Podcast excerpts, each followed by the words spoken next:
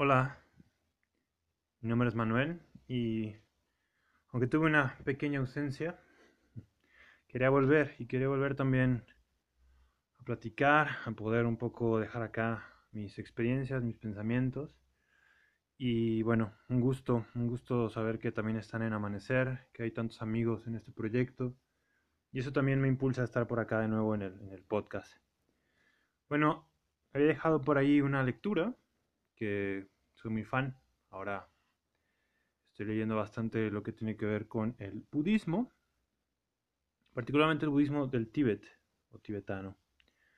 Y algo asombroso de este libro, que tiene que ver con las prácticas de tres meses, tres años, al revés, tres años, tres meses, eh, es que parece que están entrenando a un astronauta.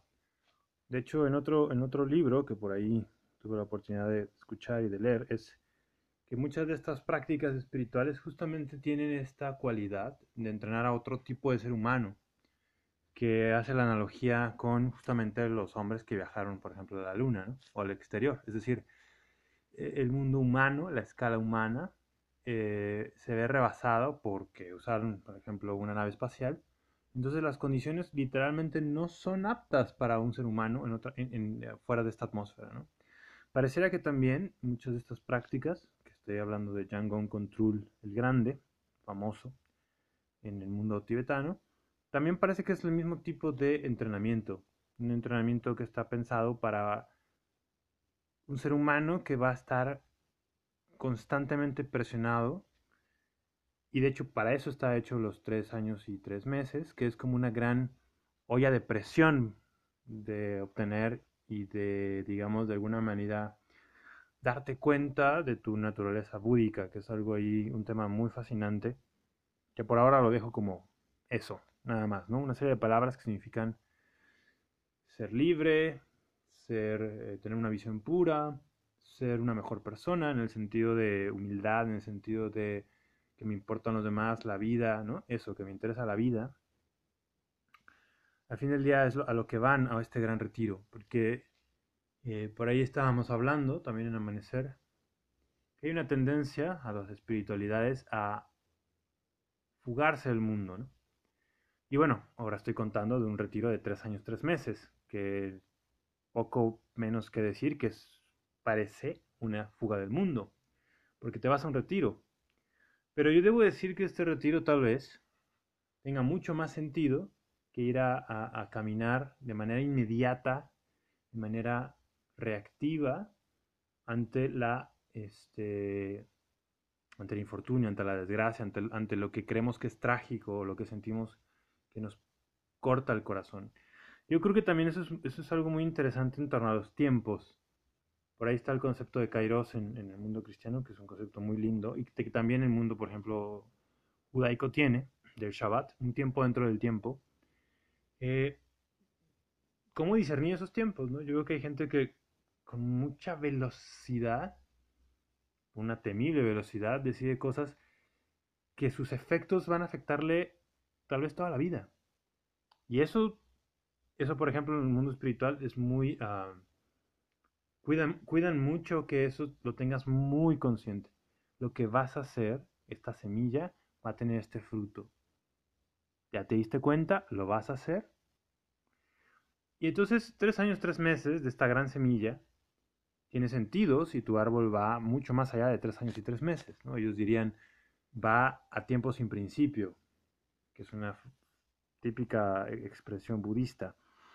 Eh, pero a mí sí me interesa, y yo sí creo mucho en los procesos que son así, de la vida entera de que a veces te vas en ellos, ¿no? Igual y te mueres en el retiro, igual y no vuelves, pero estás seguro de lo que haces.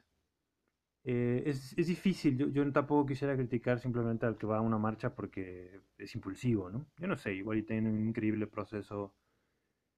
O igual dentro de la marcha y dentro de su mundo reactivo, ahí descubre algo que no hubiera descubierto de alguna otra manera, ¿no?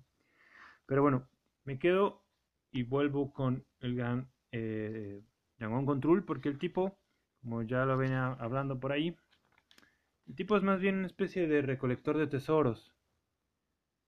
Y por ahí también se dice que hay que tener una gran orgullo, un gran este, capacidad de vernos a nosotros mismos como alguien que vale la pena, que estamos haciendo cosas grandes, para que entonces toda nuestra dignidad eh, sea lo que nos dé fortaleza en el camino, ¿no? Porque el camino no va a ser fácil. Estamos hablando aquí de tres años, tres meses, pero la vida dura más eso. Dura más que eso. Y en todo el tiempo, eh, este gran maestro nos dice, cultiven esa dignidad, recuerden, hay una práctica típica eh, del budismo tibetano, tántrico, que es visualízate como una deidad. No ya atrás como ser humano, ya atrás el ser, por ejemplo, yo Manuel, ¿no?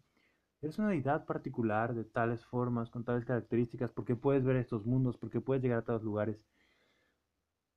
Es una fuerza, es como si literalmente, en vez de ser el, astronauta con un traje eh, compresurizado, ahora ya te conviertes en la aeronave entera, que es capaz de romper, digamos, estas atmósferas. Eso, de hecho, también puede ser una muy buena analogía de que es una deidad en el budismo tibetano es una especie de vehículo que soporta nuestra pequeña, frágil conciencia y, cuerpo eh, para llevarlo a lugares donde no podríamos llegar de otra manera. Necesitamos, digamos, ocultarnos, no, permitir que la forma humana toque esos, esos mundos, porque inmediatamente seríamos destruidos, ¿no? Igualito que un astronauta necesita todo este equipo para poder salir de este mundo, ¿no? Eso e, esa analogía me gusta mucho en torno a las deidades y en torno a esta, esta cosa que tal vez en Occidente se puede entender de otra manera, sobre todo con el mundo del cristianismo, donde Cristo invita a una teosis, donde Cristo invita a que nosotros, sobre todo estoy pensando en Gregorio Palamas, el mundo este, ortodoxo griego, donde estamos hechos para divinizarnos, pues, ¿no? En el mundo cristiano. Y solo es posible, de alguna manera, abandonando, abandonando, como Jesús abandonó, por cierto, abandonando la, forma humana. Y no por eso quiere decir que la forma divina es inmensamente superior. Eh, ahí siempre hay, ahí hay un misterio, dirá la Iglesia Católica. ¿no?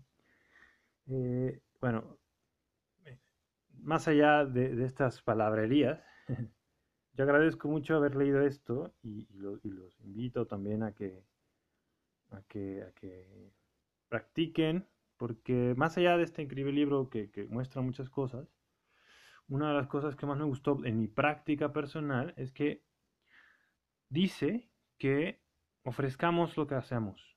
No hacemos esto porque queremos ser simplemente, por ejemplo, líderes, ¿no? No queremos hacer esto simplemente porque queremos ser exitosos o ricos. Queremos entregar esto a los demás. Queremos ser fuertes, queremos vivir una larga vida, queremos eh, entender nuestros sueños, entender nuestro pasado, entender a nuestros este, nuestras memorias y nuestros dolores, porque fundamentalmente nos mueve el que, el que ser felices, en mi caso, creo que es algo que mucho he, estado masticando en estos meses o años, mi única forma de obtener mi propia felicidad es viéndola en, los ojos de los otros. Ese, ese vínculo, ¿no? Ese vínculo entre que mi, camino espiritual parece tan solitario, tan solitario, tan solitario, y es, mi, es mucho mi gran problema si me levanto, si rezo, si me hago güey, si soy honesto, si no, es un asunto como muy, muy, muy personal. Y después los frutos. ¿Para qué quieres frutos, no? Yo, yo quiero un banquete, yo quiero un lugar donde esos frutos que vaya construyendo, a partir de esta semilla, por ejemplo, esta semilla de los tres años, tres meses, que es un retiro, pues porque quiero esos frutos para poder compartirlos, ¿no? También en el budismo existe algo así como el banquete, un banquete al estilo de la última cena, una especie de Eucaristía. La palabra es Gana Chakra. Eh, gana, en sánscrito, de hecho, conocemos tal vez por ahí la palabra Ganesh. Ganesh significa multitud. Ese símbolo del, elefante, como conocemos a Ganesh, es de hecho el símbolo de, las multitudes. un elefante nunca está solo. Un elefante, de hecho, significa hay un poder comunitario, ¿no? podríamos decirlo. Entonces, el Gana Chakra, es un círculo, una mesa, diríamos también, eh, para utilizar la manera poética.